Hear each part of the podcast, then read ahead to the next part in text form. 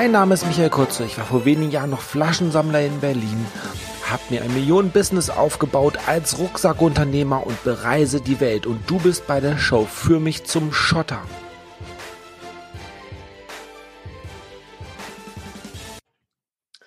Ja, hallo, Michael hier und du bist im Podcast für mich zum Schotter. Und ich habe heute den Fuck You Moneymaker ähm, zu Gast und es ist sehr, sehr geil, weil ich ähm, habe zuerst ein Hörbuch von ihm gekauft bei Audible und jetzt ist er zu Gast und ich freue mich da tierisch rüber. Aber stell dich dir mal vor, was ist ein Fuck You Moneymaker? Ja, hier auch Michael hier. servus, ja, servus an deine Hörer äh, oder ja, die, die es anschauen auf YouTube.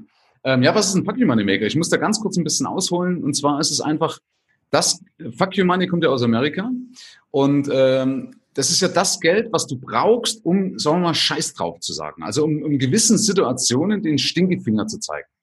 Ähm, ich fand, man hat mal einen Spruch gehört, also dass du Nein sagen darfst. Ja, das hat irgendwie, ich glaube, äh, Jean Connery mal gesagt. Also, dass du Nein sagen darfst, wenn du Nein sagen willst, und Ja sagen darfst, wenn du Ja sagen willst. Ja, wir haben ja oft zu nicken die Leute was ab und sind aber zu 70 Prozent haben innerlich gekündigt und das weiß ich, wie viele Leute sind in einer unglücklichen Beziehung.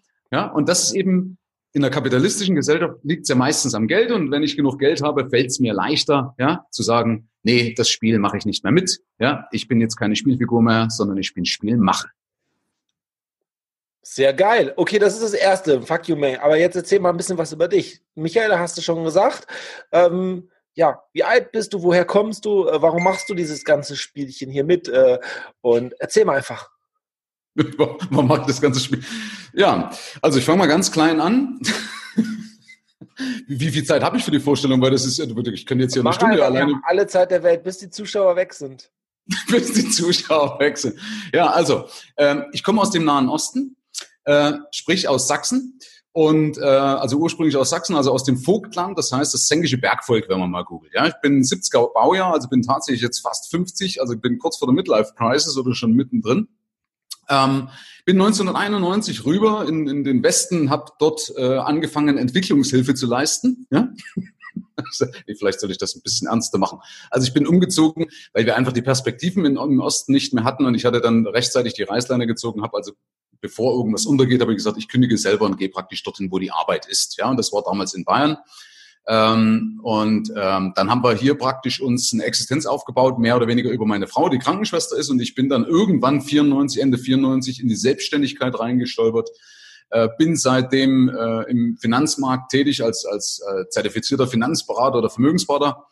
Ähm, und ja, und habe mir dann im Endeffekt eine Reputation aufgebaut, äh, über, das, über das Thema Haushalten, weil ich gemerkt habe, dass die Leute, wenn sie scheitern, meistens scheitert es am fehlenden Cash, deswegen ja das Fuck You Money.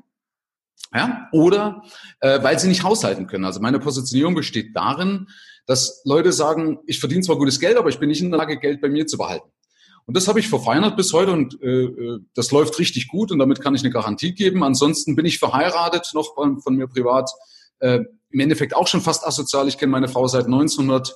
89, äh, ja, asozial deshalb, weil heutzutage wird ja nur noch geleast, da heiratet ja keiner mehr.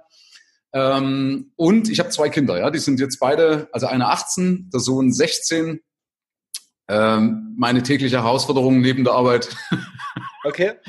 Wer pubertierende Kinder hat, kann das. Kann sehr, das sehr cool. Ähm, also das mit den Fuck You Money, das werden wir gleich noch ein bisschen begründen und, und ergründen und so dieses Thema. Also du warst Wirtschaftsflüchtling und bist abgehauen. Ja um genau. was Besseres zu machen und so. Also auf jeden Fall cool. Und dass du es auch zugibst und so. Ähm, du hast jetzt zwei Bücher geschrieben. Und äh, darüber möchte ich als erstes reden, weil ich habe ja gerade gesagt, ich habe ein Buch gekauft bei Audible. Und mhm. das mhm. heißt, ähm, auch wieder dein, dein toller Name, du bist also nicht der steife Finanzberater im Anzug, der super seriös rüberkommen möchte, um die Leute dann doch abzuzocken oder so, sondern du sagst, hey, ich gehe da ein bisschen humorvoll rein und äh, sarkastisch äh, vielleicht auch so ein bisschen und äh, ein bisschen, ja, äh, von der Wildsau zum Sparschwein. Ich habe mir das Ding angehört und muss sagen, es ist voller Tipps, wie man Geld sparen kann, Umgang mit Geld und und und. Eigentlich so gefühlt äh, Duden über Geld und, und Fehler, die man machen kann mit Geld und was man richtig machen kann und so. Ähm, wie bist du dazu gekommen, erstmal? Ja, Dieses Wissen auch aufzubauen. Das ist ja geballtes Wissen, was man alles vielleicht auch schon mal so gehört hat, alles in ein Standardwerk rein und genial gemacht. Ja, ähm, also im Endeffekt ist es, muss man schon sagen, auch Gott gegeben. Ja, so blöd wie es vielleicht klingt, aber ich will mich jetzt hier nicht so hochloben. Also ich habe einfach das Glück, dass ich eine wahnsinnig gute Auffassungsgabe habe. Ja, also ich bin in der Lage, sehr, sehr viele Sachen, das war immer auch in meinen Zeugen, Zeugnissen drin gestanden, äh, dass ich Sachen höre und sofort verarbeiten kann. Ja, also das heißt, ich kann Sachen sofort äh, äh anwenden. Und das ist natürlich eine Stärke, die du nicht unbedingt erlernen kannst. Ja, so das heißt, wenn du dann eine Kombination hast aus aus diesem Wissen, aus oder dem angewandten Wissen plus die Erfahrung und so weiter. Und dann irgendwann merkst du, dass ja die meisten Leute eben an, an, an Kleinigkeiten scheitern. Ja, und ich will jetzt auch nicht wie viele andere dem Markt die Schuld geben und so weiter und sagen, ah, das sind ja alles Gauner draußen, außer ich. Ja, also es gibt, gibt so viele Leute, die dich mit, mit Schokolade den Keller führen. Ja, das mag vielleicht sein, aber ich kenne viele, viele, viele gute Kollegen, ja, die wirklich einen ganz, ganz tollen Job machen und so weiter. Und ähm, Zumindest war aber irgendwann war eben so, sag, pass auf, ich weiß sehr viel, ich habe gemerkt, woran es hängt und viele wissen es eben nicht, also schreiben ein Buch darüber. Warum auch? Weil es gibt meines Erachtens keine Konkurrenz zu meinem Buch. Klingt vielleicht doof, weil ich das jetzt als Autor sage, sage ich aber voller Überzeugung. Und zwar, wenn du, wenn du mal die Konkurrenzliteratur anschaust. Übrigens auch Literatur, aus der ich gelernt habe, ob das jetzt von Robert Kiyosaki ist oder von Bodo Schäfer in sieben Jahren zur ersten Million. Aber die sind entweder alt oder nicht richtig praxisbezogen. Also das heißt, das sind zum Beispiel jetzt keine Tipps, die auf Deutschland anwendbar sind, auf das deutsche Steuerrecht, auf das deutsche, auf die deutsche Anlegermentalität, ja, beispielsweise. Oder eben auch die Erfahrung mit drin ist als Berater, wo Leute zum Beispiel haben ein Buch geschrieben über Geld, was auch nicht schlecht ist, aber die das, was sie sagen, haben nie bei anderen Leuten, sagen wir mal, erfahren müssen, sondern da schreiben Blogger über Geld, ähm, die ihren Weg beschreiben. Aber das ist mein Weg. Ja? Ich habe tausende Gespräche mit Klienten geführt, wie es geht, wie es nicht geht, also eine wahnsinnige Wissensdatenbank angehäuft. Und ich habe auch gemerkt, zu was eine, eine, Empfehlung von mir führt. Ich habe nämlich den Scheiß ausbaden müssen. Ja, also zu mir sind sie dann gekommen, so Michael, du hast zu mir gesagt, ja, wenn Verbraucherschutz oder irgendein Geldtipp irgendwas raushaut, ja Gott, dann war's halt so. Ja, aber bei mir steht man halt von Angesicht zu Angesicht. Ja?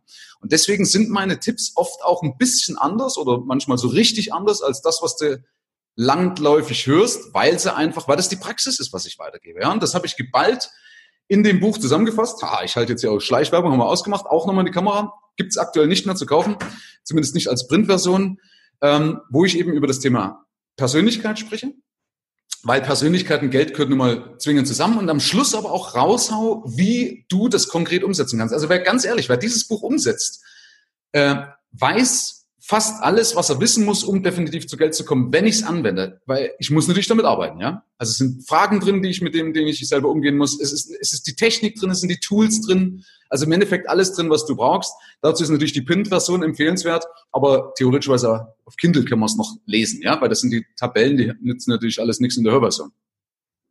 Okay. Amen. Sehr, sehr cool. Ja, ich habe festgestellt, viele, ähm, die ähm, sind arm, obwohl sie ihre Einkünfte extrem steigern auf einmal, weil sie halt trotzdem den Lebensstandard extrem anheben. Ja, normalerweise sagt man dann halt, hey, mit 5000 Euro wäre ich finanziell frei, aber wenn du dann doch dann 6000 Euro im Monat jeden Monat auf Dauer ausgibst, bist du auch wieder pleite und bist im Überziehungskredit.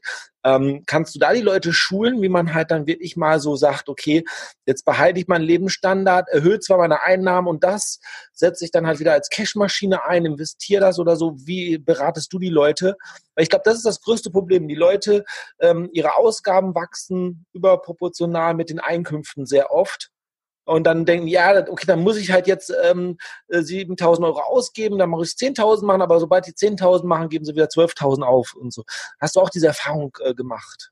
Ja, ja, absolut. Das ist ja, das äh, merkst ja, wenn, wenn du überlegst, du bist Lehrling, verdienst meinetwegen 80 Mark damals, ja, noch zu, zu, zu, zu D-Mark-Zeiten, dann bist du Gesell geworden und hast gedacht, jetzt bin ich reich, ja, was ist passiert? Nix, hast auch kein Geld gehabt, ja. Dann irgendwann mit jeder Einkommenssteigerung, ob tariflich oder außertariflich, hast du immer nie mehr Geld gehabt, ja. Das heißt, und das ist jetzt auch der Punkt, da sind wir wieder beim Mindset. Und da unterscheide ich mich auch von der Masse, weil die Masse gibt immer irgendwelche Tipps in Form von Anlagen. Das heißt, sie springen da oder sagen wir, sie machen das so, den, den, den, so mundgerecht. Und das ist aber falsch, weißt du, ich kämpfe gerne gegen Windmühlen. Weil wenn du guckst, wenn Leute zu Geld kommen wollen, dann googeln die ja schnell reich werden, äh, hohe Renditen, äh, Steuern sparen oder keine Steuern zahlen, ja. Ähm, wie auch immer. Also das sind so die Tipps, nach denen Sie googeln. Das sind aber die Tipps, die in der Regel nicht funktionieren. Also zumindest nicht, wenn ich jetzt äh, die normalen Gesetze in Deutschland auslebe. Ja, also innerhalb dieser gesetzlichen Range bleibe oder eben nicht wie du dann aussteige und halt als Rucksackunternehmer unterwegs bin. Ja, ist ja auch eine Möglichkeit. Ähm, und ich habe eben festgestellt, dass die, die Anlagen, äh, also die machen das eben mundgerecht und liefern dann diese angeblich schnellen, den schnellen Reichtum über Kryptowährung, über Gold, über Immobilien oder sonst irgendwas. Aber ganz ehrlich, diese Anlagen sind doch nicht das, was reich macht. Das ist mir mal irgendwann eben bewusst geworden, wo ich die Vermögenden, die auch das selber, die das selber gar nicht bei sich selber analysiert haben, sondern äh, wo ich die mal von außen beobachtet habe, weil die sagen oft auch, ja, ich habe dadurch dieses Aktienportfolio. Der andere sagt, ich habe meine ETF-Sparpläne. Der eine sagt, ich habe in meine Aktien musst du maximal 15, mindestens 8. Der andere sagt mit 20 und ich habe da nur äh, äh, äh, irgendwelche äh, Value-Titel. Der andere hat einen Growth-Ansatz. Und alle sind aber reich geworden. Ja? Also ist es doch nicht die Anlage, sondern, und das ist das, was alle gemeinsam haben. Das heißt, du musst immer den Ursprung, die gemeinsamen Nenner finden. Und das ist die Entscheidung, die dir gefällt. Die haben irgendwann in ihrem Leben eine Entscheidung gefällt, dass es cooler ist, Geld bei sich zu behalten, als Geld rauszuballern für solche teuren Karren wie bei dir im Hintergrund. Also der Michael für die Podcast-Hörer hat wunderschöne Autos, also ich bin auch ein Auto nah, ja, äh, als, als äh, äh, wie heißt das Ding hier, als Leinwand. Screen, ja. Ja, genau. Ja. Ähm, wenn man das Geld hat und so weiter, passt ja alles. Aber da merkst du, darauf springen die Leute an. Die sehen das Auto. Ja, äh, es ist eben nicht so cool behaftet, Geld bei sich zu behalten. Ja, äh, du wirst immer daran gemessen in Deutschland, äh, wenn ich sage, boah, hast du ein geiles Hilfiger-T-Shirt an oder hast du die geilen Louis Vuitton-Schuhe. Ja, keiner fragt nach, kannst du es dir leisten? Wie sieht's auf deinem Girokonto aus? Ja, ich sag, Mensch, Freunde, geht doch mal mit eurem Girokonto prahlen. Theoretisch ist natürlich auch doof. Ja, also prahlen ist so oder so blöd. Aber da merkst du doch von der Wertigkeit. Es wird nicht das, also es wird das wertgeschätzt, was du konsumierst. Und das ist ja total bescheuert, ja? Eigentlich, wenn man mal genau drüber nachdenkt, ja? Wenn die Leute prollen immer mit irgendwelchen Sachen, die noch oftmals nicht mal ihnen gehören, ja, die können, ne, wenn du so teure Autos hast, ja, dann bringst du, frag doch mal, bringen sie, bring den, den, den, den Fahrzeugschein mit. Am nächsten Tag. Wir treffen uns morgen, bringst den, bringst den Fahrzeugbrief mit, den Brief, ja? Weil der liegt bei den meisten bei der Bank. Ja, auf jeden Fall. Und du hast völlig recht. Ich habe das auch erlebt, wo ich kein Geld hatte, hatte ich dann halt bestimmte Marken, die ich mir eigentlich gar nicht leisten konnte, aber die habe ich getragen. Ähm, mhm. Markenunterhose für 20 Euro oder so, was irgendwie hinrissig ist. Und heute sitze ich hier vor dir. Die Podcast-Zuhörer sehen es leider nicht. Mein T-Shirt, was ich aktuell an habe, kostet irgendwie drei Euro. Mein Cappy habe ich in Los Angeles gekauft, äh, in Downtown, aber auch nur drei Dollar irgendwo ähm, neu ähm, ich spare mein Geld und ich, ich habe da echt Fokus drauf gelegt. Brauche ich das jetzt wirklich? Einmal minimal, weil ich ja viel am Reisen bin, ähm, einmal gezwungen Koffermenge. Ich kann nicht 30 Koffer mit rumnehmen, muss dann auch so wirklich gucken, was äh, kaufe ich äh, gezielt. Aber brauche ich wirklich eine teure Uhr oder reicht mein Handy? Ne? Brauche ich diese teuren Kopfhörer, reichen ähm, ne, günstigere Kopfhörer und, und, und. Da schaue ich extrem, weil ich weiß, wenn ich das Geld jetzt bei mir halte, ich habe gerade eine riesen Sparquote von das, was ich verdiene, was ich nur ausgebe und was ich wirklich jeden Monat sparen kann, was enorm ist, wovon sicherlich viele träumen von der Quote.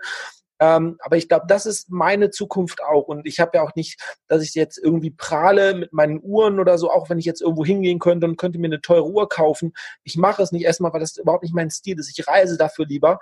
Dafür bin ich irgendwo zwei Monate, kaufe mir lieber ein Fahrrad da habe ich echt persönlich viel mehr dran, wie irgendwas zu kaufen, was mir sowieso nur Probleme weil was ist es denn? Ich hätte jetzt zehn Rolex-Uhren zu Hause, dann brauchte ich wieder so einen Kasten, der die halt dann rotiert und so, damit sie dann halt nicht stehen bleiben. Ich brauchte bei zehn Rolex-Uhren höchstwahrscheinlich auch einen Safe, weil sonst hätte ich auch Angst, mal drei Tage wegzufahren, ob die Rolex-Uhren dann noch da stehen. Und, und, und. Für mich ist, ist eine manche Luxusgüter einfach ähm, Blödsinn. Auch ich habe das selbst, ich bin ja sehr oft unterwegs. Manchmal wasche ich ja auch im Waschsalon oder halt im Hotel oder wie auch immer. Ähm, wenn ich dann so Marken-T-Shirts in so eine Waschmaschine reinhau, ich würde mich tot ärgern, wenn dann auf einmal wieder so ein, so ein 70 Euro, 80 Euro T-Shirt auf einmal eingelaufen ist oder äh, kaputt ist oder so, weil die Waschmaschine kaputt war. Deshalb, das, das Minimalleben macht mir auch viel, viel mehr Spaß. Und wenn du dann halt siehst, wie das Geld anwächst, für mich persönlich, es ist so geil. Und ich habe, wo ich kein Geld habe, habe ich so viel Schrott gekauft, den ich nicht brauchte, gesammelt. Ne? ich hatte selbst im Keller, ich hatte zwar einen aufgeräumten Keller, aber der war voll bis oben hin. Ich könnte diesen Scheiß noch gebrauchen, ich könnte diesen Scheiß noch gebrauchen. Das ist ja noch drei Euro wert. Davon habe ich mich völlig losgelöst und mein Leben ist viel schöner, viel entspannter. Ja, ähm, dazu mal eine Anmerkung, ähm, weil es, es, es gibt ja diesen Spruch, der ist ja bekannt, die meisten Leute geben das Geld aus, was sie nicht haben, für Dinge, die sie nicht brauchen, um Menschen zu imponieren, die sie nicht mögen. Und das ist tatsächlich so, auch wenn sie vielleicht das nicht zugeben. Aber es ist natürlich wichtig, ich muss aufpassen, dass ich nicht geizig werde. Ja? Geiz heißt ja in meinen Augen, dass ich seelisch verarme, sondern dass ich mich frage, Beispiel, also es gibt verschiedene Fragen, aber eine Frage ist, tue ich es für mich oder tue ich es für andere? Und die Masse, ganz ehrlich, die kauft dann irgendwas eben nicht, nicht, nicht für sich, sondern eben um anderen zu imponieren, ja, als Beispiel. Und das ist so eine, so eine Geschichte. Wenn es, was, wenn es, wenn es mir wichtig ist, wenn es mich erfüllt und ich das am Ende meines Lebens vermissen würde, ja, dann kaufe ich es. Aber es muss natürlich zum Geldbeutel passen. Das heißt, ich muss es mir dann kaufen, wenn ich es mir leisten kann. Also muss ich zuerst in erster Linie mein Einkommen steigern. Und zwar mehr steigern, äh, als, als, als, als, als ich meine Ausgaben nachziehe. Ja, also wenn ich, ne, ja, hat man ja vorhin gehabt, also dass, dass, dass du natürlich die Ausgaben immer wieder anpasst. Das heißt, äh, ich darf das nicht immer gleichziehen. Ja, ähm, und da kann ich doch meine Energie, wenn ich doch wirklich eine Motivation beispielsweise für die T-Shirts, für Autos oder für Uhren hätte, wäre ja in Ordnung. Ja, ist ja auch vollkommen okay. Aber diese Motivation muss ich in Tatenergie oder dieses, diesen, diesen Wunsch muss ich in Tatenergie umwandeln und sagen, pass auf, ich kaufe mir die Uhr, wenn ich 20.000 Euro verdient habe, dann, äh, dann kaufe ich mir für 5.000 meinetwegen als Belohnung die Uhr. Ja, so denken. Also nicht das Geld wieder eins zu eins ausgeben, sondern sagen, okay, 10 Mille spare ich ne, und 5.000 äh, verfresse ich und 5.000 kaufe ich mir eine Uhr oder so, verstehst? Also, und diese Verhältnismäßigkeit, äh, das lernen die Leute nicht, weil sie so ungeduldig sind. Was die denken immer nur einen ganz kurzen Range und vergessen. Ich kann das aber nachvollziehen. Ich habe das in, in der Wildsau auch reingeschrieben und deswegen haben die auch keinen Sinn. Äh, ich habe immer gedacht, in meinem Alter ist das Leben vorbei. Ja, wo ich damals, wenn du, wenn du 18, 19, 20 bist, da hast du Pizza, Breitreifen, Freundin hast im Kopf. Ja, hätte ich damals die Tatenergie, die ich gehabt hätte, den Überschuss gegenüber heute umgewandelt, ja, hätte zehn Jahre Vollgas gegeben, das hätte mich nicht gestört und hätte mein Leben lang davon erzählen können. Aber ich habe gedacht, na ja, jetzt bist du jung und so weiter. Und wenn ich meine Eltern gesehen habe, habe ich gedacht, boah, wenn die Sex hatten, Entschuldigung, auch so, ja, was ist so, wenn die Sex hatten, wenn ich mir das vorgestellt hätte oder dass die Sex hätten, habe gedacht, das ist, ein, das ist Gammelfleisch, was da jetzt abgeht. Ja, es war für mich nicht, nicht nachvollziehbar, dass man da Spaß haben kann. Und ich merke das teilweise heute noch, wenn ich sage, du, pass auf, da ist so ein alter Mann und dann denke ich mir nach, scheiße, der ist 53, der ist gerade mal vier Jahre älter als ich. Da merkst du, in meinem Kopf ist das wirklich als alt behaftet. Jetzt bin ich 49, fühle mich noch total jung. Ja, also ich habe noch genauso Spaß. Ich habe spät meinen Pilotenschein gemacht. Ich hätte noch genauso Spaß am Bungee Jumping, mache ich jetzt nicht. Ja, aber an schnellen Autos fahren am Sex kann man aus. Also das lässt nicht nach, also noch nicht. Ja, und das ist der Punkt, was viele nicht auf dem Kopf haben. Die denken zu kurzfristig und glauben wirklich, dass mit 30, glaube ich, das Leben vorbei ist. Ja, und dass ich jetzt, jetzt muss ich das Geld ausgeben. Äh, jetzt habe ich doch mein Leben lang gelernt und jetzt will ich endlich mal Geld ausgeben. Und dann machst du daraus ein Habit, also eine Gewohnheit. Ja, das ist der, der größte Fehler. Also ähm, vielleicht nochmal als ganz kurzen, kurzen äh, Trigger. Wenn einer noch am Anfang seines Lebens oder seiner, seiner Selbstständigkeit steht, nie sagen, jetzt gebe ich erstmal Geld aus und dann, dann spare ich. Nein, du machst eine Gewohnheit draus. Du, du, du von vornherein disziplinieren und sagen, Moment, stopp ich verdiene jetzt mehr und ich tue gleich das wegsparen, weil bis jetzt habe ich mich doch an dieses Level gewöhnt, beispielsweise von 1000 Euro. Und wenn ich auf drei hochschnell, bitte nicht erst mal ein paar Monate die 3000 ausgeben und dann sagen, ich nehme wieder was weg. Niemand mag mehr was weg, ja. weggenommen haben. Ja? Psychologisch komplett falsch, funktioniert auch in der Regel nicht. Okay, ähm, zu dem Thema geizig, natürlich sollte es nicht geizig sein. Ich gebe ja auch Geld aus, aber dann überlege ich wirklich, will ich das wirklich? Zum Beispiel Tony Robbins, ich habe gesehen, dass der in Phoenix, Arizona ist. Ich bin hingeflogen. Ich habe das Geld natürlich nicht gespart, weil ich gedacht habe, hey, wie cool ist das, Tony Robbins in Amerika zu erleben. Und dann habe ich halt, da hatten wir auch Kontakt, da dachte ich, hey, nochmal drei Tage vorher in Las Vegas, kurz vorher nochmal in New York oder so. Ich gebe mein Geld halt anders aus. Und dieses T-Shirt oder, oder diese, diese 5000 Euro, die du vielleicht in Klamotten ausgibst, die du dann sowieso nicht oft trägst oder so, die dann halt für eine geile Reise, äh, zwei Wochen New York, ähm, drei Tage Las Vegas, drei Tage Phoenix, zwei Wochen Los Angeles und dann halt noch San Francisco und wieder zurückfliegen nach Europa. Das ist ja was völlig anderes, was ich ausgebe, weil da habe ich Erlebnisse, die ich, und selbst wenn ich tot bin äh, oder kurz bevor ich tot bin, kann ich mich noch daran erinnern, dass ich diese Reise gemacht habe. Aber an das T-Shirt vor 30 Jahren erinnere ich mich doch nicht mehr. Und das ist doch weg. Und das ist ja auch keine Wertanlage und so. Auf den genau. Reisen lerne ich so viel über mich, ich lerne neue Leute kennen, ich lerne neue Marketing-Sachen kennen, weil ich in den Geschäften irgendetwas sehe und, und so weiter. Das ist meine Investition. Also ich lebe jetzt nicht komplett minimal und, und, und geizig und, und gebe da keinen Cent aus. Oder wenn ich dann halt in Las Vegas bin, weiß ich nicht, ob Sie die Fotos gesehen haben, dann gehe ich Steak essen oder so äh, zum vernünftigen Preis. Ähm, nicht irgendwie ein 100-Euro-Steak oder so, aber wenn es dann 30 Dollar kostet oder so, ist das äh, okay, ähm, das ganze Essen. Das ist halt das, was ich mir dann gönne. Mhm. Aber das gönne ich mir bewusst, aber es kann genauso gut dann auch mal Currywurst Pommes sein oder ein Döner für drei Euro. In Berlin weiß ich, hey, da gibt es tollen Döner, der kostet 4,50 oder so mit tolle Knoblauchsoße und dann freue ich mich auf so einen 4,50 Euro Döner. Ähm, es muss kein Hummer sein und so. Das ist meine Philosophie.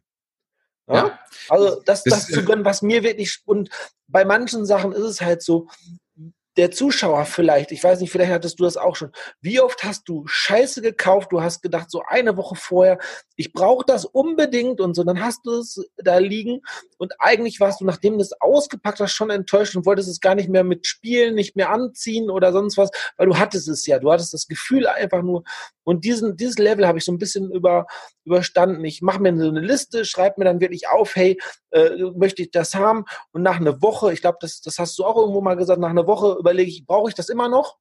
Dann kaufe ich mhm. es. Ja, wenn ich nach einer Woche immer noch das Gefühl habe, ich brauche das Teil, aber nicht so diese spontanen Käufe, wo man einfach mal 99 Dollar ausgibt, 99 Euro für irgendeinen Scheiß und dann will man das sowieso nicht nach einer Woche. Wenn ich das Verlangen nach einer Woche noch habe, überlege ich mir nochmal, okay, ist das wirklich sinnvoll?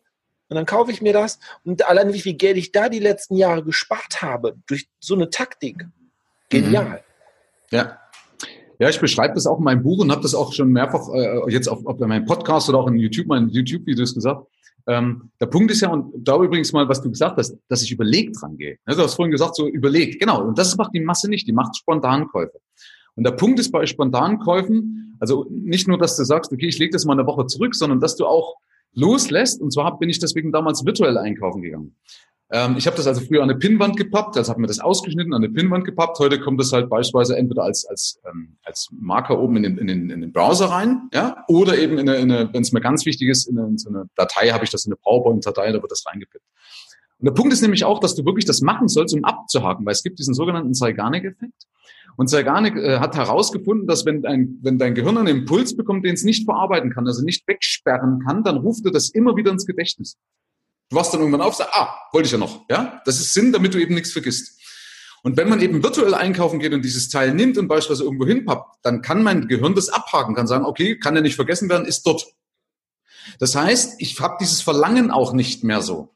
Und dann passiert eben, oder das mir oft passiert, ähnlich wie du das jetzt gesagt hast, dass ich drüber gestolpert bin und habe gedacht, warum hast du denn das ausgeschnitten? Ich wusste schon gar nicht mehr, hä, warum hat mich das angemacht? Ja, äh, das sind so kleine Tricks, wo du Haufen Geld sparen kannst, wo du also, weil du nichts vermisst. Und das ist die Intelligenz. Ich sage ja auch immer, streng deinen Geist an, nicht deinen Geldbeutel. Ja, dass du Sachen intelligenter bekommst, dass ich zum Beispiel auch als Unternehmer überlege, sag, wie kann ich steuerlich Geld machen? Beispielsweise. Ja, ja. das sind so Überlegungen, was Arme von Reichen unterscheidet. Ja? Oder auch ein Punkt ist mir vorhin eingefallen, weil du das mit deinen Klamotten gesagt hast. Wenn du mal merkst, wie viele Leute anderen Sachen oder wie die Wertigkeiten falsch verteilt sind, in meinen Augen absolut falsch. Wenn du mal guckst, beispielsweise, frag mal die Leute, wie viel sie Geld in den letzten Jahren für Kleidung ausgegeben haben. Und dann fragst du mal, wie viel Geld habt ihr in den letzten Jahren für deine Bildung ausgegeben? Ja. ja? Das heißt also, deine Kleidung ist mehr wert als dein Geist. Ja. ja? Ähm, und das ist doch, wenn ich doch weiß, dass, dass, dass, dass Wissen ewig wert, dass es inflationsgeschützt ist und so weiter und so fort, dass es das ist, was wirklich was zu Geld macht. Aber nee, ich muss halt, ich brauche halt dann die Klamotten, ja. Und wenn man sich das mal ab und zu bewusst macht, merkt man einfach so, wie blöd bin ich denn? Ich will, was will ich denn dem Leben abbringen? Will ich als der beste gekleideste Mann im Grab liegen oder will ich sagen, hier einer, der was gerissen hat? Ja. Was du, ganz, ganz ehrlich, welche Schuhe du im Leben gehabt hast, interessiert keine Sau. Ja. Welche Schuhe hatte Steve Jobs an auf seinen Präsentationen? Weiß keine Sau. Ja, keiner weiß, was Steve Ballmer auf seiner Show in, in, in, bei Microsoft abzieht. Ja, also welche Klamotten. Ja, du kannst vielleicht erinnern, was, was das blaue T-Shirt von, von Zuckerberg, ja, aber welche Marke oder was, das interessiert keinen, sondern wichtig ist, was du geleistet hast, was, das ist doch das, was du hinterlässt. Ja? ja. Auf jeden Fall. Es gibt auch ähm, in den sozialen Medien ein Bild von äh, ähm, Facebook-Gründer und Microsoft-Gründer zusammen. Und da steht irgendwie so ein bisschen drunter, hey, und kein Gucci-Gürtel oder so. Ne? Ja, das habe ich gesehen letztens auf Facebook, genau. 100, ja, 160 Milliarden äh, oder so und kein Gucci-Gürtel. Ja. Ne? Weil die Leute brauchen das nicht für ihr Ego. Du kaufst dir das manchmal für, dein, für das Ego der anderen, um zu zeigen, hey, ich bin cool oder so. Ich habe auch kein Gucci-Gürtel oder so. Ich, ich weiß es nicht, ich brauche es nicht. Und das ist echt geil.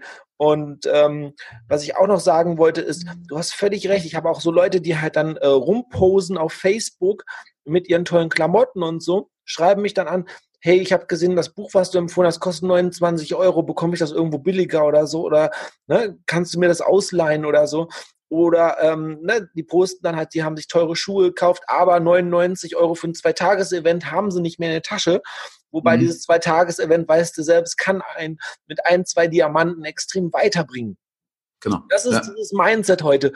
Und ich weiß, die letzten dreieinhalb Jahre, fast jedes Event, wo ich war, habe ich Learnings rausgezogen.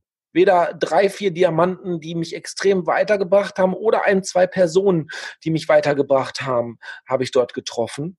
Und ja. das war jeder Cent waren diese Events wert. Ähm, teilweise am Anfang noch ganz normale billige Tickets. Jetzt gucke ich manchmal, da entscheide ich auch von Event zu Event lohnt sich dort ein VIP-Ticket. Ich kaufe nicht immer pauschal ein VIP-Ticket.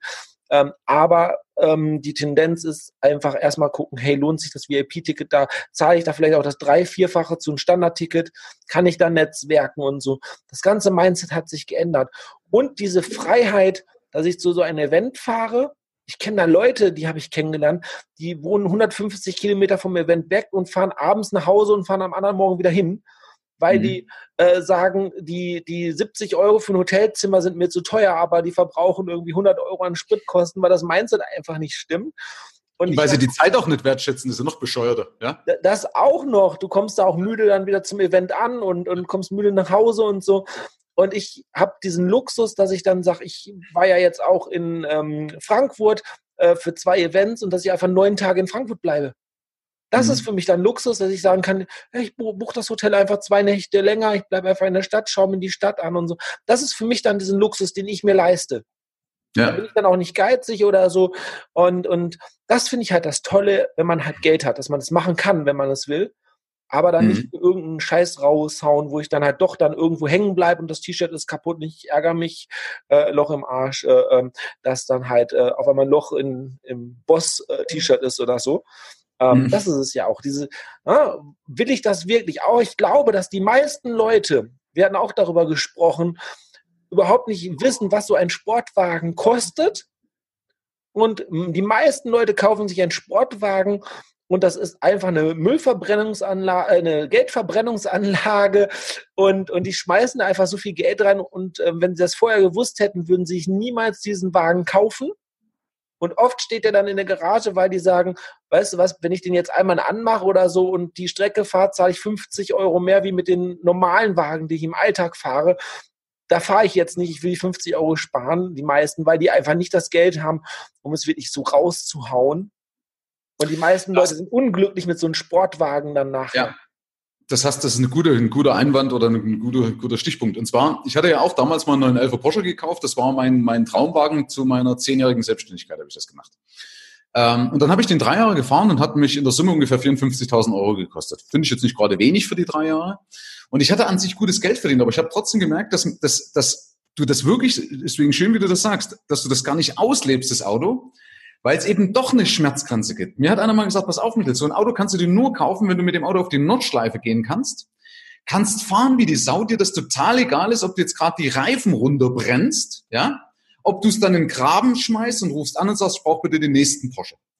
Dann kannst du dir so ein Auto leisten. Ja, ist jetzt vielleicht übertrieben, aber es ist tatsächlich so. Weil was nützt dir das, wenn du PS unterm Arsch hast und du fährst wirklich auf die Nordschleife und denkst, ja, aber wenn ich jetzt hier auf die, auf die Runde ein Satz Reifen runterprügel, kostet mich 2000 Euro. Ah, blöd, ja? Ja, dann lass es. Das ist, aber das haben viele nicht auf dem, auf dem Schirm, ja? Ähm, also ich hatte damals das Geld, aber eben nicht so viel, dass es mich nicht, dass es mir nicht wehgetan hat. Ja, ich hatte auch immer gedacht, boah, wenn jetzt wieder, wenn es ins PZ fährst, also ins Porsche-Zentrum, äh, da hast du, wenn nix ist, hast 1000 Euro los. Ja, und jetzt ist ja Porsche noch unterste Liga. Ja, äh, ich, stell dir mal vor, jetzt hast du ein Lambo oder sowas. Ja, ähm, und da muss man wirklich zehnmal nach, nach, drüber nachdenken, weil das Schlimmste ist ja nicht die Anschaffung, das Schlimmste ist ja der Unterhalt von so einer Karre. Ja, und dann hast, da hast du recht, das macht bei den meisten keinen Spaß. Und dann kommt dann noch dazu der Stress, den du auch unter Umständen hast dass eben das Ding kaputt geht, so wie du das mit den T-Shirts vorhin gesagt hast. Ich habe zwei Erlebnisse. Das eine war mit, mit einem Porsche, das andere eben, eben dann mit meinem neueren Auto. Da bin ich, habe ich die, die, die Felgen in der Felgenklinik gehabt, ja, von dem Porsche und bin dann im Winter gefahren, weil es war ein 4, äh, ein 4x4, ja, so ein, so ein 4S war das damals, ne, ein 911er 4S, genau, da kann ich mir selber überlegen, ne. Und äh, auf alle Fälle äh, Allrad. Und du konntest im Winter auch fahren mit Winterreifen.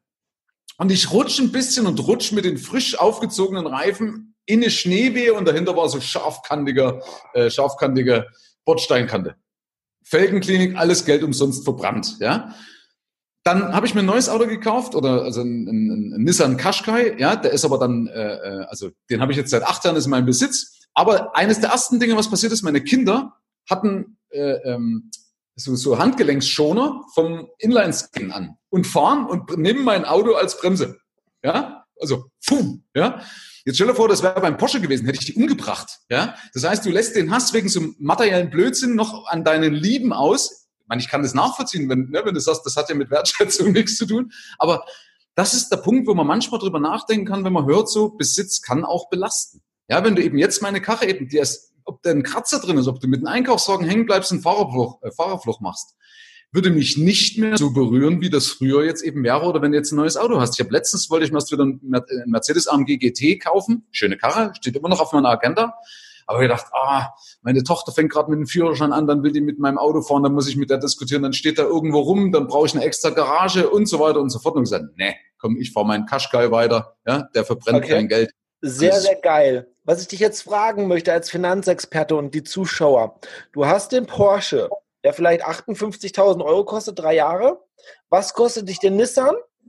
Und diese Differenz, was, was also wird dich die 58.000 Euro aber kosten, Lifetime, ähm, wenn du die 58.000 Euro anlegst in Aktientitel mit einer Dividende oder auch äh, ganz konservativ mit Zinseszins?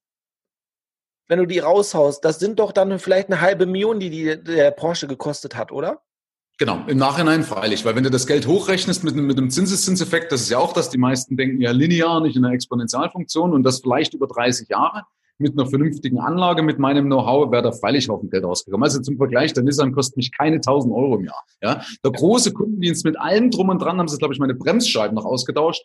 Da kam dann noch reumütig mein, mein Händler und hat gesagt, 700 Euro. Ich habe innerlich so ein breites Grinsen gehabt. Ich habe nur, gesagt, hab nur gedacht, zeig dem nicht, dass du es für zu billig hältst. Ja, zeig dem es bloß nicht. Oh, okay.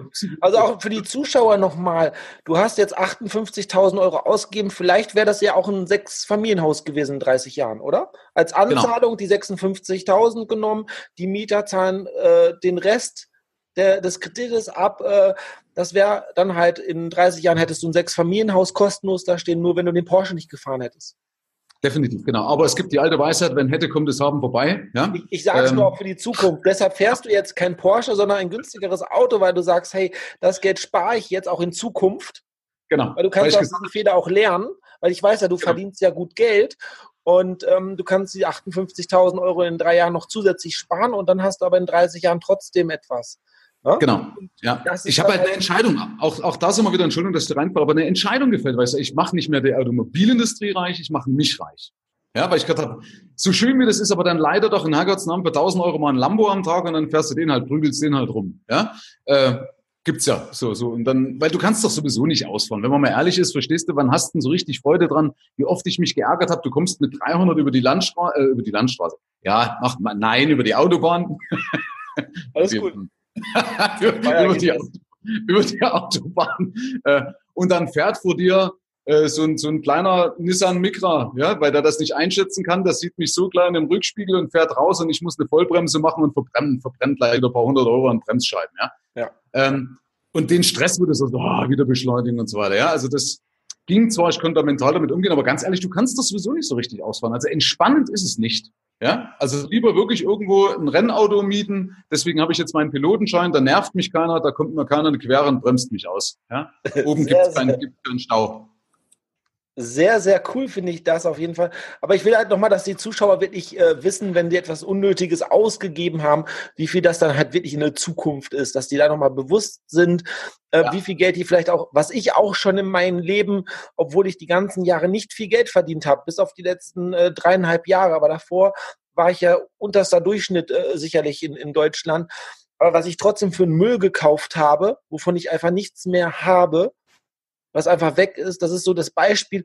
Ich habe festgestellt, dass die Leute, die nichts haben, die kaufen sich sehr oft so Pressespanmöbel, ähm, vielleicht auf Kredite bei irgendeinem Versandhändler, zahlen dann vier, fünf Jahre die Pressspanmöbel ab, aber die sind nach zweieinhalb Jahren kaputt, die billigen Möbel, und die zahlen für etwas, was schon längst am Sperrmüll ist, zahlen sie immer noch zwei, drei Jahre irgendwelche Raten ab. Das habe ich mhm. festgestellt, so im Umfeld oder so bei armen Menschen, so ist das halt, weil die einfach nicht gucken, was hat vielleicht ein bisschen mehr Wert, was hält vielleicht länger, sondern weil sie es sich nicht leisten können, versuchen sie es auf Raten zu bezahlen.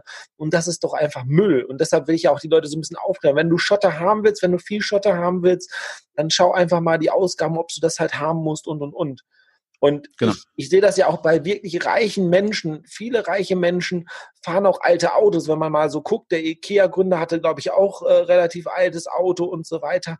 Wenn die selbst Leonardo DiCaprio fährt einen Prius, ja, glaube ich. Irgend so ein fucking ja, Prius. Und, und ja. ich wollte wieder auch so ein bisschen aufräumen, diese, ähm, auch die Hollywood-Stars und so, es gibt ein paar, die haben immer noch ihr Geld zusammengehalten, aber das sind nicht die, die dann halt protzen vor ihren dicken Wagen oder so, die fahren teilweise einen normalen Wagen.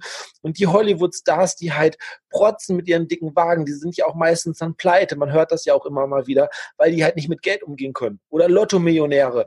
Na? Wie viele Lotto-Millionäre? Ich glaube, die wenigsten behalten ihr Geld äh, oder vermehren es sogar. Die, ich glaube, bestimmt nur drei oder vier Prozent vermehren vielleicht ihr Lottogewinn.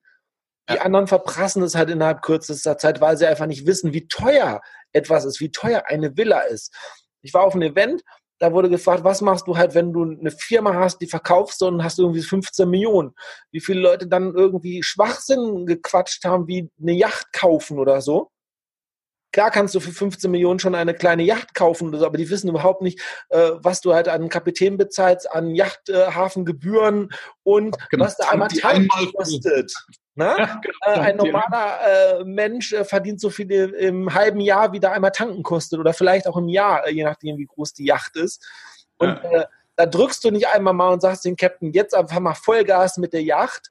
Ähm, das machst du erst, wenn du 100 Millionen hast. Dann kannst du, hm. wenn du hunderte Millionen hast, kannst du eine 15 Millionen Yacht vielleicht kaufen. Das macht dann irgendwann mal Sinn oder so, aber nicht, wenn du 20 Millionen hast, dir eine 15 Millionen Yacht zu kaufen, macht keinen Sinn. Du wirst niemals Spaß in deinem Leben haben. Und ja. ich glaube, wenn du dir ein Auto auch kaufst, du solltest bestimmt das 20. an Bargeld äh, zu Hause haben oder an Vermögen, äh, das 20-fache äh, locker, wenn nicht noch viel mehr, dann kannst du dir irgendwie so ein Auto kaufen. Bodo Schäfer sagt ja immer so, ähm, zwei Monatseinkommen ungefähr ähm, sollte das Auto wert sein. Ja. Ich kenne es mit drei. Also wir haben, wir, wir haben ja gelernt, also wir haben es mal gebracht, maximal drei Monatseinkommen sollte das Auto kosten. Das heißt, wenn ich mir ein Auto eben für 60 Mille kaufen will, dann muss ich 20.000 im Monat verdienen. Ja. Ja, macht die Masse nicht, ja, ist im Endeffekt. Also ich muss mir doch nur bewusst sein, dass mich nicht meine Einnahmen reich machen, sondern das Geld, was ich behalte und dass ich eben, das ist eben das ganz wichtig, also eben nochmal vielleicht wiederholen, nicht meine Einnahmen machen mich reich, sondern das Geld, was ich behalte, macht mich reich, ja. Und ich kann den Euro eben nur einmal ausgeben. Ich Nein. kann ihn nicht zweimal ausgeben. Das Geld, was ich was ausgegeben habe, ist weg. Ja, das ist weg. Und dann muss ich noch mal verdienen. Ja? Ein also Euro ich, nur einmal ausgeben. Wie geht das? Genau. Und, und damit zahle ich nämlich in Zeit, nicht mit Geld. Das, das, wenn man das mal verstanden hat. Ja, und deswegen ist es wichtig, in Assets zu denken. Ja, dass ich sage, okay, die meisten konsumieren halt und investieren heißt, dass ich sage, okay, ich kann mir gerne auch ein Auto kaufen, aber dann vielleicht überlegen, wie kann ich mit dem Auto Geld machen? Ja, bloß als Beispiel. Äh, das ist genau. der Punkt sehr geil. Wir waren auf einem Event, da hat jemand gesagt, hey, so ein Handy, jetzt hat 1000 Euro für so ein Handy, aber verdient ihr da im Monat auch 1000 Euro mit oder auch mehr?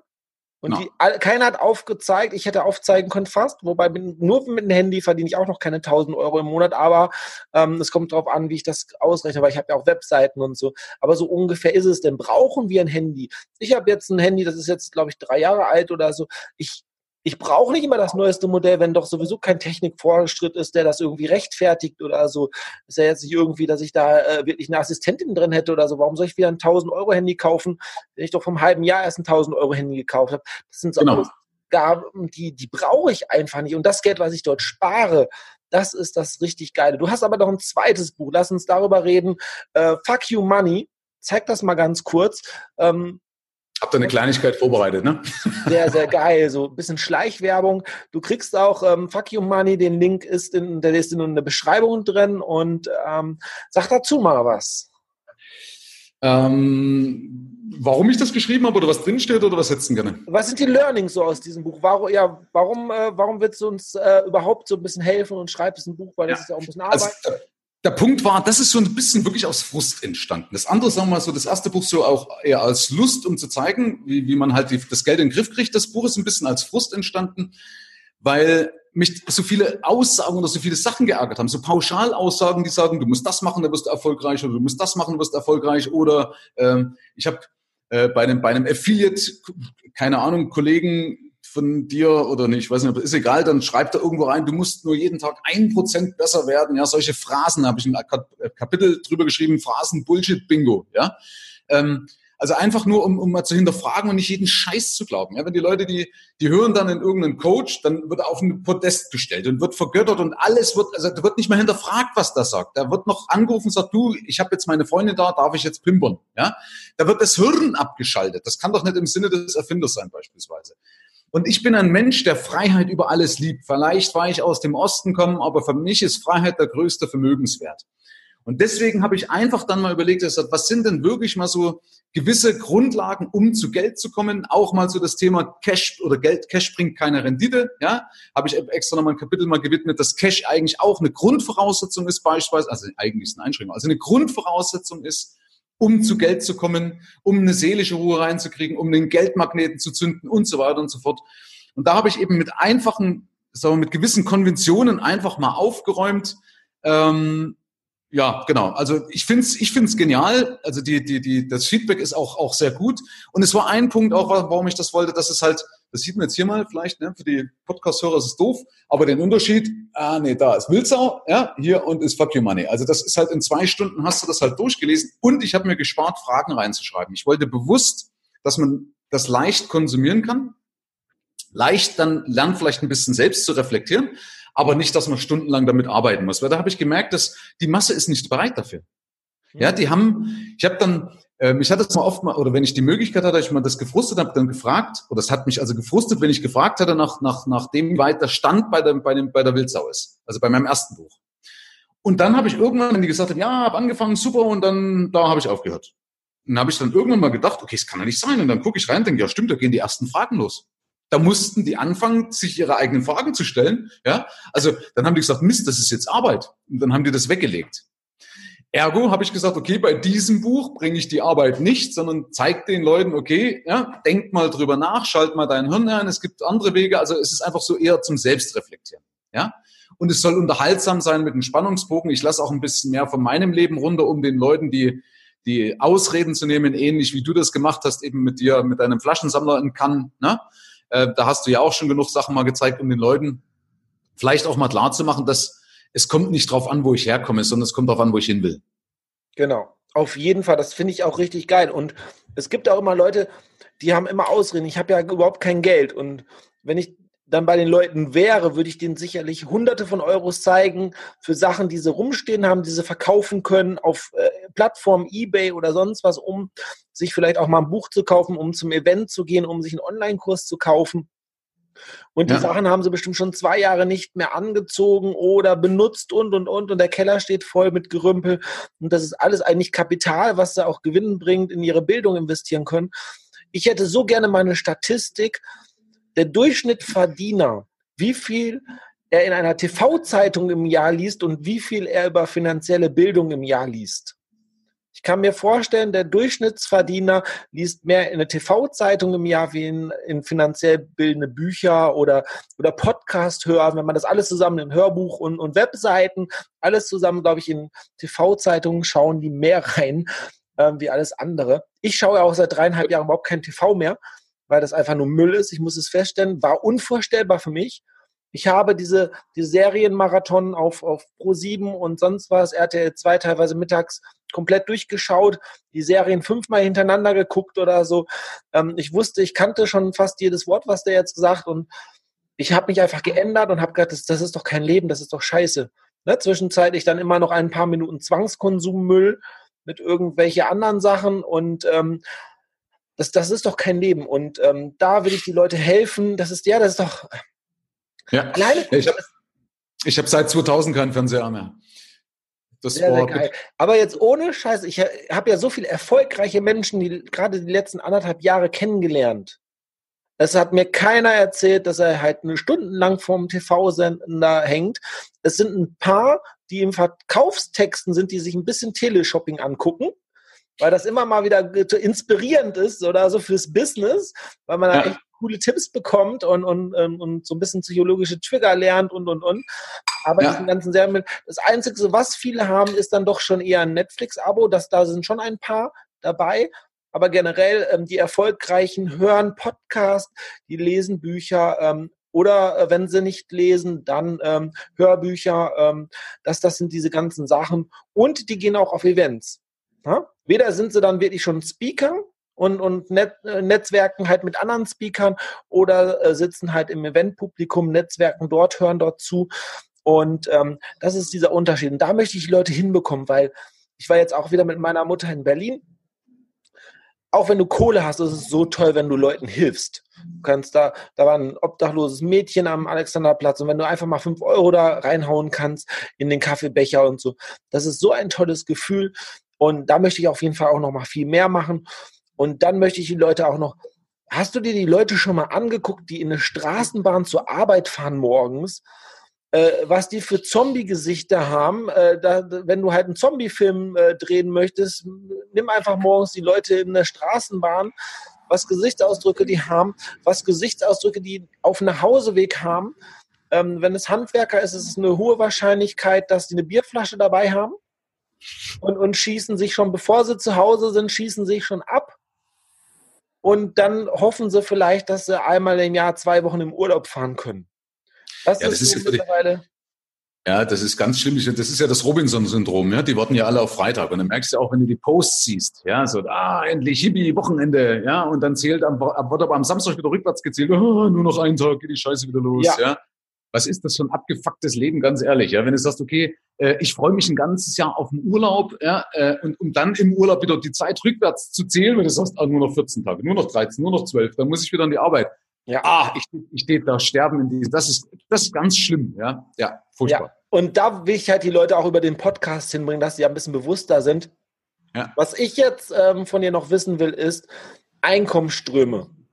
Ja. Also, unsere Mama, Frau Merkel, hat gesagt, wir brauchen mehrere Einkommensströme. Hol dir 300, 400 Euro Jobs oder 300, 450 mhm. Euro Jobs. Ähm, was sagst du dazu? Ähm, bescheuert, hört bloß nicht auf die Alte.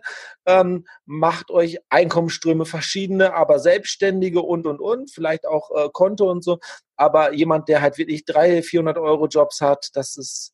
Und dann verlasst euch bitte auf die Rente, weil ihr kriegt den Rentenbescheid. Die Rente reicht für alle, die ist sicher in 30 Jahren.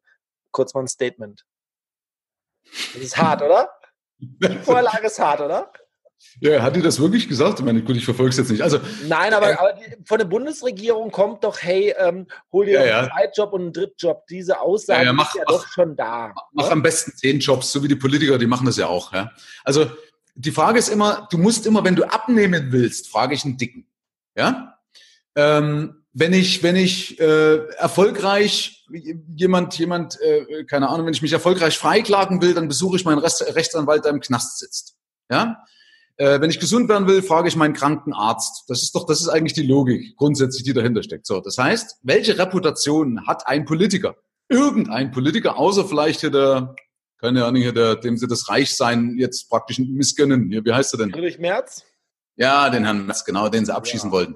Also welche Reputation hat ein Politiker, die aus einer Lehrergesellschaft, aus einer, aus einer, aus einer Pfarrergesellschaft kommen, ja, äh, im Umgang mit Geld, wie ich zu Geld komme. Also das sind die richtigen Lehrer, die richtigen Mentoren. Das schon mal grundsätzlich vorab. Ja, die haben alle ja auch Bücher über erfolgreiches Money Management geschrieben. Ja, Bestseller. Ähm, deswegen, also das, egal was die sagen, sofort streichen. Ja, sofort. Es muss in den Müll schmeißen, weil die Reputation passt nicht. Ergo frage ich Leute, die zu Geld gekommen sind. Ja, äh, Leute wie dich, Leute wie mich, Leute, andere Leute, die noch viel, viel besser sind als ich, je nachdem, in welcher Stufe ich halt bin. Ja, so. Wenn ich Milliardär werden will, wärst du der falsche Ansprechpartner, gehe ich mal davon aus, ich auch. Ja, äh, da bin ich raus. Aber ich frage die Leute, die dort sind, wo ich hin will. Und die werden bestimmt, die erfolgreichen Unternehmer werden immer sagen, ähm, ja, ja, durch drei, 450 Euro Jobs habe ich genau das erreicht, was ich jetzt hier erreicht habe. Die haben vielleicht verschiedene Einkommensquellen, aber ohne sich zu verzetteln, ja, das ist immer ganz wichtig, ja, sondern dass ich meine bestehenden Ressourcen nach nutze. Nach auch, ne? Ja. Erst die eine Einkommensquelle fertig machen, System aufbauen und dann genau. ja das nächste aufbauen. Ganz klar, nicht heute anfangen und sofort sieben Projekte starten. Genau. Genau, das heißt, dieser 450-Euro-Job kann ein Sprungbrett sein beispielsweise, um mir eine finanzielle Freiheit, eine Basis zu schaffen, okay? Das mag dann schon sein, dass ich also sage, okay, ich habe jetzt meinen Job, mache die 450 Euro, aber doch nicht als Dauerlösung, ja, sondern dass ich eben in mich gehe, überlege, was sind meine Stärken, wie kann ich die Stärken zu Geld machen und so weiter und so fort. Welches Umfeld hilft mir, äh, wie gesagt, eben diese Veranstaltung, was du vorhin gesagt hast, da zu, also immer mit, sich mit Menschen umgeben, die weiter sind als ich ja, die immer so einen gewissen Mindfuck bei mir schaffen, die es schaffen, dass ich aus meiner, aus meiner Box ausbreche, ja, die mir gastige Fragen stellen und so weiter. Das sind die richtigen Leute, die haben die Reputation, aber niemals ein Politiker, ja. Die haben äh, Thema Rente, also man, man kann überlegen, wie oft haben denn Politiker, Politiker schon die Wahrheit gesagt? Also wenn man mal so die, die, die Aussagen, die Kann-Aussagen der letzten, durchgeht der letzten Jahre, egal wann, ja, äh, nach dem Krieg, vor dem Krieg, äh, keine Ahnung, also ich, ich wüsste niemand jetzt nicht, was. Niemand hat die Absicht, eine Mauer zu bauen. genau, niemand hat die Absicht, eine, eine, Mauer zu bauen. Genau, ja. Wir haben äh, nicht Angriffspakt mit Russland gehabt, äh, keine Ahnung, ja. Nach denen hätten wir heute auch schon das tausendjährige Reich. Also egal wann, ich kann mich nicht erinnern, dass, dass die Leute schon mal glaubwürdig waren. Also deswegen die Frage erübrigt sich. Okay, sehr, sehr gut. Aber ich wollte das Statement nochmal haben, weil es gibt doch da draußen immer so viele Leute, ähm, die nehmen das halt dann echt für ernst und so. Und, echt? Ähm, ja, ich glaube sehr, sehr viele Leute. Von den 80 Millionen Deutschen sind sehr, sehr viele, die das glauben, weil sonst würden die ihr Leben ändern. Genau, die glauben ja, das Schlimme ist ja, wenn wir da nochmal drüber sprechen dürfen, man, die Zeit ist immer das Problem, ne? nach, nach einer gewissen Zeit steigen die Leute aus, aber Herrgott, der, der hat es auch nicht verdient, ja, die Leute, die immer aussteigen, weil sie sagen, ja, ich habe keine Zeit, ja, keine ja, willst du weiterkommen oder willst du immer keine Zeit genau, haben? Genau, ja? wir reden Klartext, wir wollen den Leuten ja auch helfen. Attacke. Genau, so. Und dann, die glauben ja auch wirklich jeden Scheiß, der in der Zeitung steht. Das ist halt eher, was ich traurig finde. Wenn du mal schaust, ah, wer dahinter steckt, hinter den Zeitschriften, ja, also welche, welche, welche Institutionen ihre Meinung praktisch zum Besten geben, also die praktisch ihre Interessen vertreten. Und wenn man auch mal schaut, ähm, was wird denn weitergegeben für Meldungen? Ich habe mal mit einem Redakteur gesprochen, da habe ich auch in der Bildsau drüber äh, mal eine Stellung dazu genommen extra. Äh, ich glaube, nur drei Prozent, wenn überhaupt, der Meldungen werden weitergegeben. So, das heißt, es gibt also einen Filter, der entscheidet, was für mich wichtig ist und was nicht. Ja, so äh, oder wenn so Anweisungen kommen in, in einer Meinungsfreiheit, ja, wir dürfen jetzt bitte nicht drüber schreiben, dass Flüchtlinge jetzt halt gerade auffällig sind. Kann ich in einer gewissen Weise auch verstehen, ja. Aber du, das ist doch Bullshit. Entweder ist es eine linke Zeitschrift oder es wird wieder irgendeine andere Scheiße halt in, in, verglorifiziert. Das kann man sich sparen, solche Magazine. Ja, vielleicht mal ein Wissenschaftsmagazin. Aber und das Schlimmste ist ja noch, es steht ja meistens Sülze drinne, die destruktiv ist. Ja, es gab ja mal eine Zeitschrift, ich weiß nicht, ob das stimmt. Ich habe da mal gegoogelt danach, es wurde mir mal erzählt in Amerika, die hat nur positive Sachen formuliert, die ist pleite gegangen. Ich weiß nicht, ob das stimmt. Aber wenn man zumindest mal die Zeitung aufschlägt, was steht denn drin? Kleinflugzeug abgestürzt. Äh, BASF muss entlassen, Deutsche Bank baut ab, Merkel ist doof, Flüchtlinge sind doof, Vergewaltigungsopfer A, Vergewaltigungsopfer B, äh, Kind wird vermisst. Ja, das sind natürlich alles Sachen, die, die, die, die steigern meine Lebenskraft, die steigern meine Lebensenergie, mein, mein Wunsch, mich zu entfalten. Ja, das ist doch genau, das ist doch die Grundlage, der Nährboden für Erfolg. Okay, das war Sarkasmus, liebe Leute. Also äh, ich habe es verstanden. Und, ähm, das ist sehr, sehr cool rübergebracht. Ähm, Finde ich auch. Und bitte auch in Finanzen. Das ist eure Verantwortung, mit euren Finanzen klarzukommen. Keiner ähm, übernimmt die Verantwortung, das ist eure Verantwortung. Ihr seid schuld, wenn ihr in der Altersarmut steckt, nicht der Berater oder was. Macht euch einen eigenen Kopf. Es ist alles gar nicht so kompliziert. Und wenn ihr einen, mein Tipp, du kannst mir gleich widersprechen, wenn ihr ein Finanzkonzept nicht verstanden habt, bitte investiert da drin nicht. Wenn ihr ein Aktienunternehmen nicht verstanden habt, wie die überhaupt Kohle machen, Ich würde nie in einen Pharmaindustriesektor investieren, da irgendwie etwas, weil ich nichts weiß von Pharmaindustrie, ich weiß nichts von den neuen Mitteln, die Chancen, Risiken, verklagt zu werden und so, würde ich nicht machen. Bitte macht das auch nicht. Macht das, worauf ihr Bock habt und was ihr versteht. Das ist, und bitte heult nicht um, wenn ihr in 30 Jahren, wenn ihr den Podcast gehört habt und in 30 Jahren, ihr seid immer noch arm und ihr bekommt halt umgerechnet irgendwie so 1000 Euro Rente, aber die 1000 Euro Rente reicht noch nicht mal für ein Zimmer-Apartment zu mieten in Köln oder so, umgerechnet mit Inflation und so. Und ihr könnt, und Flaschenpfand wurde abgesagt, weil halt 60 Millionen Flaschen sammeln oder so. Ähm, es, es ist halt so, das ist euer Leben, heult nicht rum. Ihr könnt die Rahmenbedingungen selbst aussuchen, ihr könnt auch auswandern oder sonst was machen, ihr könnt andere Politiker wählen, ihr dürft sogar in andere, ich habe gehört, man darf in Deutschland in Parteien eintreten und selbst etwas verändern. Man darf nicht nur rumheulen, man darf in diesen Parteien eintreten, man darf sich aufstellen lassen als Kandidat, habe ich gehört. Weiß nicht, ob das ein Gerücht war. Weiß nicht, ob das in der DDR auch so war. Aber man Bitte? darf das echt machen, man darf auch mitreden.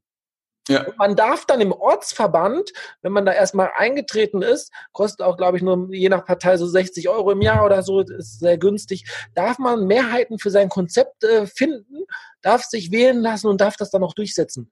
Sind Gerüchte. Also ihr ja, dürft etwas machen, bitte. Äh, heult nicht rum. Heult nicht rum, ihr dürft etwas machen. Und wenn das halt viele Leute machen und nicht diese ganzen Trottel in der Politik lasst und so, ne, die, die Grünen oder so, die dann halt Plakate machen, hey, wir brauchen mehr Facharbeiter, mehr Leute mit Ausbildung und so, aber davon hat keiner eine Ausbildung von der Riege da in der Partei. Dann lasst euch da nicht verarschen von denen. Das ist es doch einfach. Hast du da was zu widersprechen? Nee. Der Punkt ist, weißt du, die, die, ich verstehe sogar die Leute, der Mensch ist doch grundsätzlich faul, richtig? So, deswegen vergebe ich Schuld, weil in dem Moment kann ich ja nichts ändern.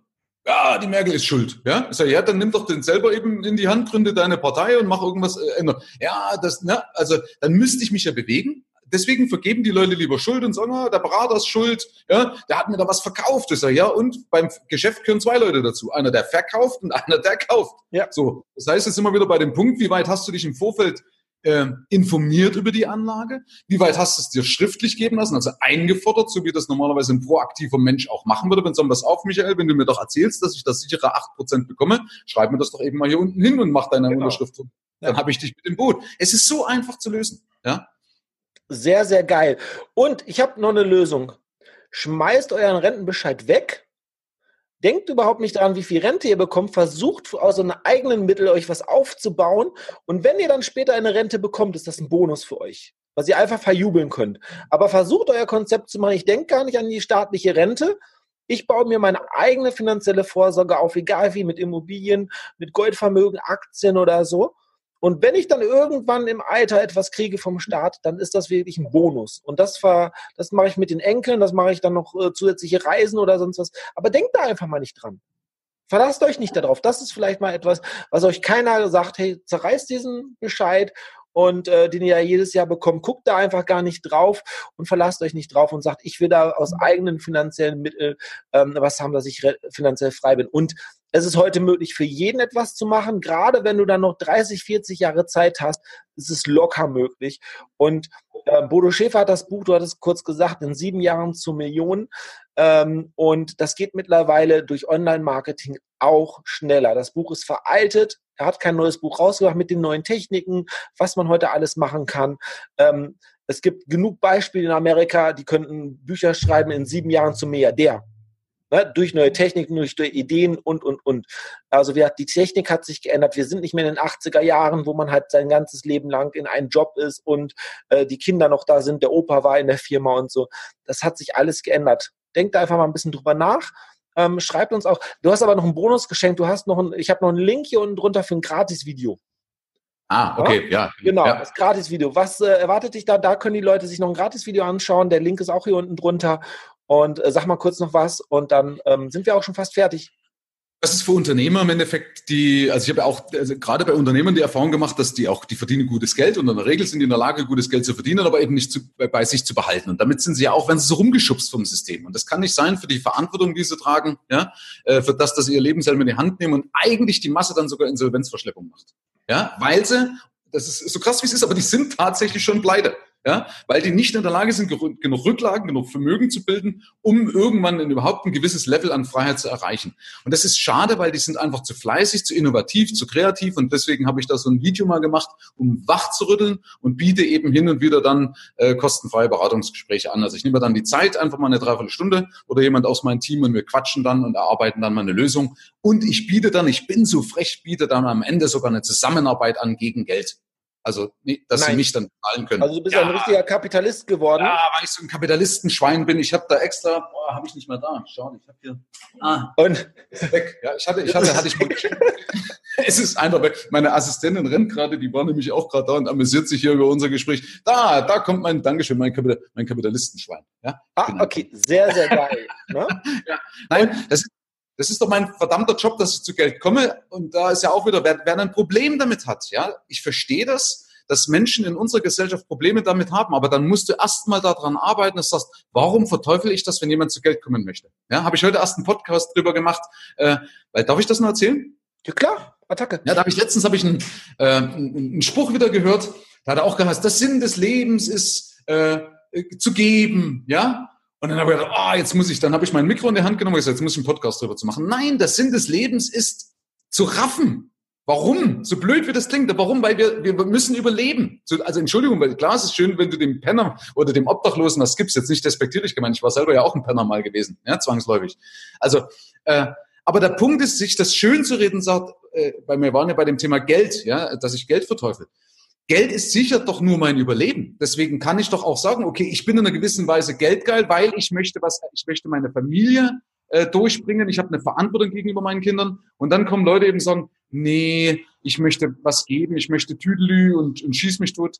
Aber alles, wenn man ganz ehrlich ist, alles in uns ist dafür ausgelegt, um zu überleben. Alles. Das ganze limbische System, alle Reaktionen, alle biochemischen Reaktionen sind nur darauf ausgelegt, zu überleben. Nicht zu überlegen, wenn eine Horte Steinzeitmenschen auf mich zukommt und sagt, ah, den könnte ich jetzt zum Essen einladen, den könnte ich reicher machen. Nein, da geht's drum, Friend-Foe, ja, also Freund-Feind-Kennung, hau den einen auf die Mütze oder renn weg. Das ist einfach alles. Es geht nur ums Überleben. Selbst das Engelslächeln, wo sagen, mein Kind ne, ist, so, ist, so, ist so niedlich, ist dafür da, um den Beschützerinstinkt in uns zu wecken. Ja? Und wenn man das weiß, kann ich doch auch gerne zugeben, ja, wenn doch alles darauf ausgelegt ist zum Überleben, dann kann ich doch auch sagen, okay, wenn ich im Kapitalismus überleben will, brauche ich Geld. Also darf ich doch sagen, dass ich geil auf Geld bin. Das heißt doch nicht, dass ich dem Michael, dem Klaus, der Claudia was wegnehme. Das ist doch nicht Sinn und Zweck der Sache. Verstehst? Und dann, wenn ich was habe, kann ich auch mehr zurückgeben. Ja? Wer sind die größten Spender? Die, die meiste Kohle verdienen. Ja? Also das kann es kurz mal, dass man da bitte mit sich unbedingt ins Gericht, ins Gericht gehen muss. Ähm, wenn einer sagt, ich habe ein Problem damit, wenn einer in einem teuren Auto kommt und es sofort hochkommt, das ist ein Zuhälter, dann stimmt in meinem Geld-Mindset was nicht. Ja. Weil ich dann nämlich unbewusst alles dafür tun werde, um nie in so eine Situation zu kommen, weil wer möchte schon ein Zuhälter sein? Sehr, sehr geil. Aber ich muss dich jetzt enttäuschen. Normalerweise haben meine Gäste immer ein Schlusswort. Das war jetzt dein Schlusswort. Das war ein geiles Schlusswort. Ich feiere das tierisch. Ähm, aber wir sind jetzt raus. Tschüss. Servus. Und da noch eins. Du hast deinen Podcast noch erwähnt. Äh, sag noch mal ganz kurz. Wie findet man deinen Podcast? Äh, über der Geld-Podcast. Ja? Ähm, ja, also Michael Serve oder der Geld-Podcast. Okay, sehr, sehr geil. Okay, wir sind raus. Ciao. Tschö, danke fürs Gespräch. das war's für heute. Aber hey, es kommen ganz viele neue Folgen. Abonnier doch einfach meinen Podcast. Darüber würde ich mich tierisch freuen. Über eine positive Bewertung würde ich mich auch sehr freuen. Und vielleicht hörst du dir da auch ein paar alte Folgen an vom Podcast für mich zum Schotter. Und ähm, ja, rock dein Leben, es ist dein Leben, hol dir, was dir zusteht. Und wenn wir beide mal telefonieren äh, sollen, hey, wenn du es möchtest, kannst du es. rucksackunternehmer.de und ähm, mein Kurs, den ich öfters mal erwähne zum Thema Affiliate Marketing, Jet Set Affiliate System heißt der. Und alle Links sind auch in der Beschreibung. Ähm, ich bin auch auf Instagram, auf YouTube und äh, freue mich tierisch, ähm, wenn du mir folgst. So, jetzt rock dein Leben. Ciao.